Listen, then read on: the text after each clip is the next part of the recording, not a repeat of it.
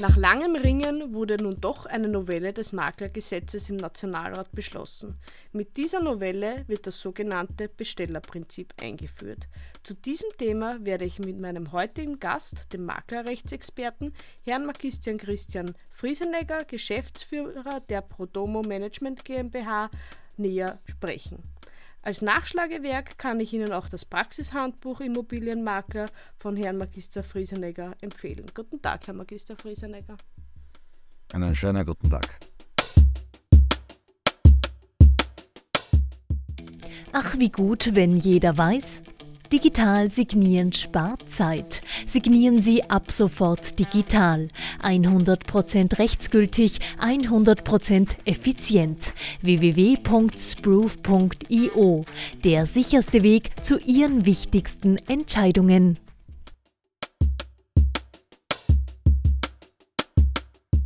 Können Sie uns in einem ersten Schritt erklären, was es mit dem sogenannten Bestellerprinzip auf sich hat? Der Name Bestellerprinzip ist etwas missverständlich gewählt. Im Sinne des Gesetzes sollte er eher, der Mieter soll keine Provision zahlen, Prinzip heißen. Aber wahrscheinlich auch, weil das etwas kompliziert klingt, hat man sich politisch auf Bestellerprinzip festgelegt. Ziel ist es jedenfalls, wie angedeutet, dass bei Wohnungsvermietungen den MieterInnen keine Provision verrechnet werden darf. Es gibt zwar ein paar Ausnahmebestimmungen, aber letztendlich ist das das Ziel. Wichtig ist vielleicht auch zu erwähnen, äh, dass es letztendlich nur Vermietungen betrifft. Angedacht war ja zwischenzeitlich, die Regelungen auch für den Verkauf festzusetzen. Gilt das Bestellerprinzip auch zwischen Unternehmern und auch für Geschäftslokale, beziehungsweise gibt es Ausnahmen und falls ja, welche? Es gilt grundsätzlich für alle Wohnungen, wie in 1 des Mietrechtgesetzes bestimmt. Auch Wohnungen, die nicht unter die Regelungen des MAG fallen, wie zum Beispiel die Miete eines Einfamilienhauses, sind eingeschlossen. Einzig Dienst-, Natural- oder Werkswohnungen sind nicht umfasst. Da Geschäftslokale keine Wohnungen sind, gilt das Bestellerprinzip hier nicht. Als wesentliche Ausnahme gilt, wenn der Makler mit dem Mieter als Erstauftraggeber einen Vermittlungsauftrag abschließt. Hier allerdings auch nur dann, wenn es keine wirtschaftliche Verbindung zwischen Makler und Vermieter gibt, der Makler die Wohnung nicht beworben hat und wenn der Vermieter nur deshalb keinen Maklervertrag abgeschlossen hat, damit die Provisionspflicht des Mieters entsteht. Interessanterweise muss er laut Gesetz nur die beiden ersten Punkte im Maklervertrag mit dem Mitsuchenden anführen. Diese Situation kann dazu führen, dass Makler Immobilien nicht mehr bewerben und diese nur nach Abschluss eines Maklervertrags mit dem Mieter anbieten. Die Diskussion wird dann sein, ob der Vermieter nur deshalb keinen Maklervertrag abgeschlossen hat, weil der Mieter provisionspflichtig werden würde. Aufzuklären ist, ob das mehrfache Anbieten derselben Wohnung als Bewerbung gelten wird.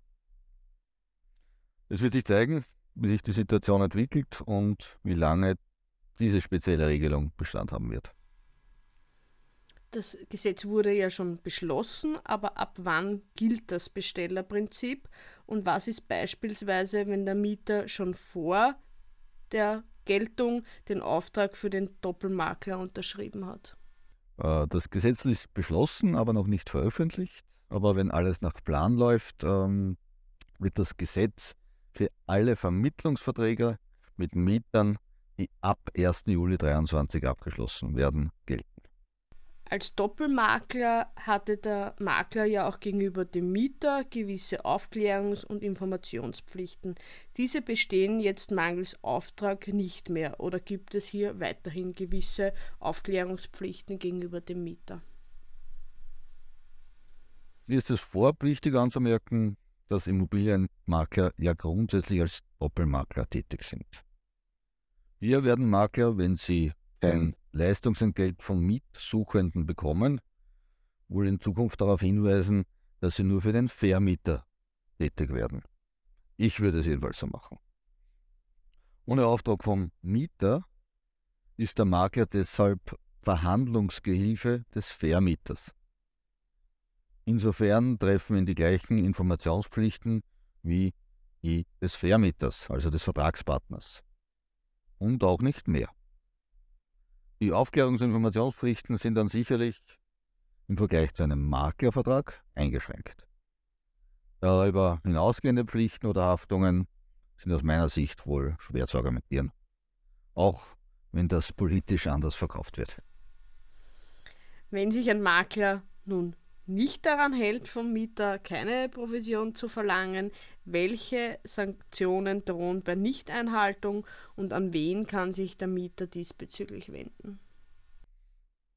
Ähm, wer gegen die neuen gesetzlichen Bestimmungen verstößt, begeht eine Verwaltungsübertretung. Dies ist mit einer Verwaltungsgeldstrafe bis zu 3600 Euro zu ahnden. Privatrechtliche Ansprüche sind wie bisher zwischen den beteiligten Parteien zu klären. Gibt es einen Maklervertrag mit dem Mieter, dann zwischen Mieter und Makler. Gibt es keinen, also wenn kein Maklervertrag mit dem Wohnungssuchenden besteht, dann zwischen Wohnungssuchenden, dem Mieter und dem Vermieter. Wie wird sich diese Novelle Ihrer Ansicht nach in der Praxis auswirken? Werden beispielsweise im Bereich des freien Mietzinses die Mieten erhöht werden, beziehungsweise Makler vom Vermietungsmarkt in den Verkaufsmarkt wechseln? Es wird sicherlich massive Auswirkungen geben, und zwar auf verschiedenen Ebenen. Ob sich bei den Mietpreisen viel tun wird, das glaube ich nicht unbedingt. In einem derart stark regulierten Markt äh, gibt es ja ohnehin nicht viel Spielraum. Viele Wohnungen werden von den Plattformen verschwinden. Die Transparenz des Marktes wird sicherlich leiden.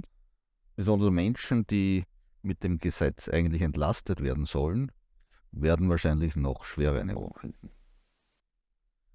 Da Makler im Namen des Vermieters arbeiten werden, werden sie dessen Interesse wahrnehmen müssen.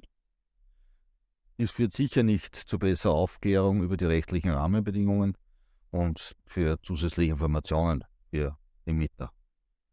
Die bisherige Ausgewogenheit der Interessen durch die Dopplermarkettätigkeit wird verloren gehen.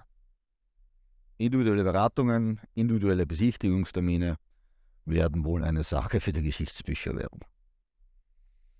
Und der Markt wird einen Weg finden. Es werden neue Geschäftsmodelle entstehen, die neue Situation gut abbilden können. Kenne schon einige PropTech-Firmen, die hier geeignete Modelle entwickeln. Spannend, was hier auf uns zukommen wird, welche Lösungen geboten werden. Und abschließend vielleicht die wahrscheinlich schlimmste Auswirkungen, die mir besonders leid tut, MaklerInnen, die bisher in diesem Geschäftsbereich gut und seriös gearbeitet haben, denen wird äh, ihre Geschäftsgrundlage entzogen. Das ist äh, wirklich schade. Ich bedanke mich ganz herzlich bei Herrn Magister Friesenegger für die ausführliche Information zum Bestellerprinzip. Vielen Dank. Gerne, hat mich gefreut. Dankeschön. Hiermit verabschieden wir uns auch von unseren Zuhörerinnen und Zuhörern. Bis zum nächsten Mal bei Am Punkt.